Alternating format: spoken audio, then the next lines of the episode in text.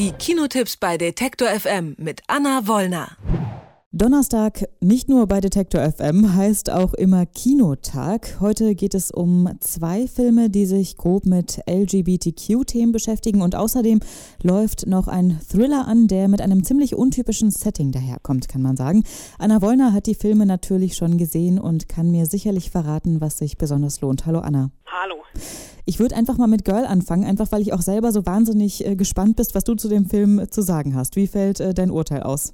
Durchweg äh, positiv. Für mich äh, schon jetzt einer der besten Filme des Jahres. Ähm, ein ganz, ganz kleiner Film, beziehungsweise so klein ist er eigentlich gar nicht, der bei uns in Deutschland aber wahrscheinlich einen relativ kleinen Start haben wird, den es sich aber lohnt, gezielt auszusuchen. Ähm, ein Film, der in Cannes in der Satin Regal lief in diesem Jahr und auch mit dem Queer Film Award dort ausgezeichnet wurde und Hauptdarsteller Viktor Polster mit dem Darstellerpreis und das vollkommen zu Recht. In Girl geht es um die jugendliche Lara, die Balletttänzerin werden will, was ja an sich erstmal kein ungewöhnlicher Wunsch ist, aber Lara ist im Körper eines Jungen zur Welt gekommen, befindet sich mitten im geschlechtsangleichenden Prozess, hat mit der Hormonbehandlung für die OP angefangen, die in zwei Jahren dann stattfinden soll, so zumindest das, was die Ärzte sagen.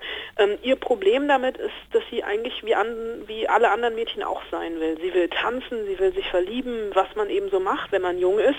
Und dieses Unwohlsein im eigenen Körper, was wir ja alle aus der Pubertät kommen, äh, kennen, trifft hier einfach noch damit zusammen, dass sie einfach im falschen Körper äh, auf die Welt gekommen ist. Und der Film von Lucas Don, der macht das, der beobachtet das ganz unaufgeregt, ja fast schon dokumentarisch. Die Kamera klebt immer an Lara dran. Und der Film macht, und das ist eine der großen und vielen Stärken des Films, aus der Tatsache, dass Lara im männlichen Körper geworden wurde, für ihr Umfeld ähm, ist das überhaupt kein großes Thema, überhaupt kein Aufsehen. Aber es ist für Lara eben ein Problem, weil ihr Körper der eines Tänzers ist und nicht der einer Tänzerin. Die Füße sind in der falschen Stellung und ihren Penis klebt sie sich ganz schmerzhaft mit Tape beim Tanzen immer nach hinten, damit sie besser tanzen kann und einfach so aussieht wie ihre Mittänzerin, wenn man sich den Schritt anguckt. Und sie fühlt sich in ihrem Körper einfach nicht wohl. Und wie Viktor Polster das spielt, ist unglaublich. Ich habe irgendwann einfach komplett vergessen, dass Laras Körper der eines Jungen ist der Film geht wirklich bis zum Äußersten, ist so eine richtige Tour de France und einfach nur umwerfend. Und das ist ja gerade das Spannende, ne? dass da nämlich tatsächlich dieser innere Konflikt äh, thematisiert wird und die äußeren Bedingungen ja eigentlich perfekt scheinen, glaube ich, so in unserem äh, Sichtfeld. Ja, es ist einfach für alle total normal. Der Vater, ein Taxifahrer, zieht sogar noch extra nach Brüssel, damit Lara dort an eine bessere Ballettschule gehen kann. Für den sechs- oder achtjährigen Bruder ist es auch überhaupt kein Problem, dass ihr eigentlicher Bruder ein Mädchen ist und zu einer Schwester wird. Einmal spricht er sie versehentlich mit ihrem Geburtsnamen an und äh, zuckt selber auch direkt zusammen.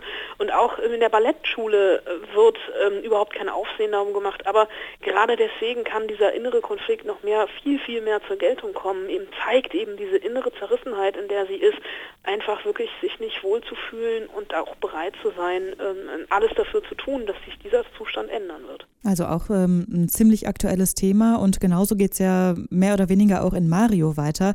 Ein Film über eine Liebesgeschichte zwischen zwei Profifußballern. Was steht denn hier mehr im Vordergrund? Ist es eher die Liebesgeschichte, die da die Rolle spielt, oder ist es doch dieses ja, Tabuthema Homosexualität im Fußball, wo sich nach wie vor immer noch nicht wirklich was tut? Ähm, es geht tatsächlich eher um den Fußball als Austragungsort dieser Liebesgeschichte. Ähm, man merkt schon am Titel, Mario ist natürlich einer der beiden jungen Männer, die sich ineinander verlieben. Der andere heißt Leon und Mario ist wirklich ganz klar der, der im Vordergrund steht, der schon von Kindesbeinen an von seinem Vater ja, mehr oder weniger getriezt wurde, Profifußballer zu werden.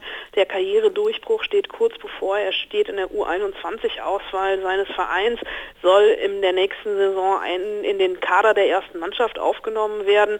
Und dann steht auf einmal Leon äh, mit in der Kabine, ein Mitspieler, der neu dazukommt. Und um Mario so ein bisschen aus den elterlichen Fängen und Gefilden zu ziehen, organisieren sie für die beiden Jungspieler eine gemeinsame Wohnung näher an der, ähm, am, am, Team, also die, diese ganze Trainingsmaschinerie, die dahinter steht. Und die beiden verlieben sich dann ineinander. Und es dauert dann auch gar nicht lange, bis natürlich die ersten Gerüchte innerhalb der Mannschaft aufkochen, die üblichen üblichen homophoben Kommentare der eigenen Mitspieler und ähm, die Manager der beiden dann eigentlich dafür sorgen, dass diese Gerüchte im Keim erstickt werden und die beiden sehr, werden gezwungen, sich entscheiden zu müssen, Fußball oder Liebe.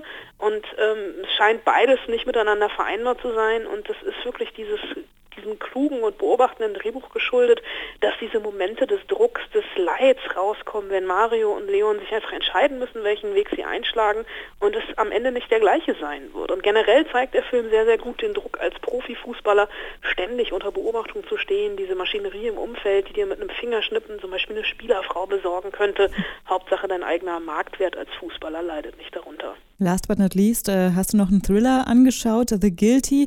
Ich habe eben schon gesagt, äh, ungewöhnliches Setting und das meint, es spielt ausschließlich in äh, der Polizeinotrufzentrale. Wie funktioniert das? Ja, das ist ein Film, ähm, der so ein bisschen in Tradition steht mit anderen Filmen wie Locke, in dem Tom Hardy eine Autofahrt lang telefoniert und versucht, sein Leben am Zerfall zu hindern, oder Buried, wo Ryan Reynolds in einem Sarg gefangen ist. Hier geht es um den Polizisten Asker Holm, der als Streifenpolizist strafversetzt wurde in den Innendienst und in der Notrufzentrale die eingehenden Notrufe betreuen muss. Es ist eigentlich sein letzter Tag, bevor er wieder raus auf Streife darf, beziehungsweise sein letzter Tag, bevor ein Gerichtsprozess gegen ihn stattfindet, denn er hat einen Fehler im Dienst gemacht und diese Suspendierung beziehungsweise Strafversetzung, die badet er jetzt mehr oder weniger aus. Ähm, und äh, irgendwann hat er eine Frau am Telefon, die so tut, als würde sie mit ihrer Tochter telefonieren. Aber er merkt relativ schnell, dass da was nicht stimmen kann.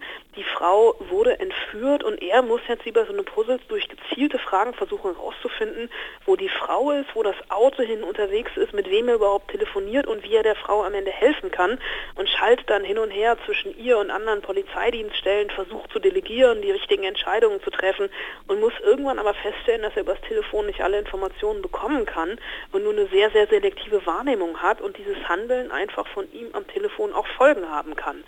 Und ähm, das ist unglaublich spannend inszeniert, die Kamera immer ganz nah dran an seinem Gesicht, ähm, an dem Gesicht des Hauptdarstellers Jakobs Heddergren, mit vielen Schnitten und vielen Perspektivwechseln innerhalb dieses klaustrophobischen Kammerspiels immer wieder das Gesicht und irgendwann wird wirklich jedes Blinzeln, jedes Augenzucken, jede Schweißperle, die ihm die Nase runterläuft, zu einem emotionalen Statement, denn er weiß einfach, dass ihm die Zeit davonläuft und der Film schafft es auf unglaubliche Art und Weise, dass wir diesen Krimi übers Telefon hautnah mitbekommen und das eigentliche Drama, also eigentlich auch der eigentliche Film über diesen Entführungsfall dann sich bei uns im Kopf abspielt, also im Kopf des Zuschauers. Und es ist eigentlich ja so eine Art Hörfilm, der aber spannender nicht sein könnte. Ich wollte gerade sagen, das ist ein bisschen wie beim Lesen, ne? dass man sich das alles so selber ausmalt und dann letztendlich dazu kommt. Genau.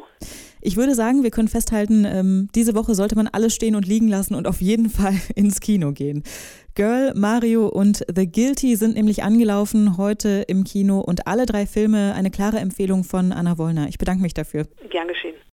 Alle Beiträge, Reportagen und Interviews können Sie jederzeit nachhören im Netz auf detektor.fm.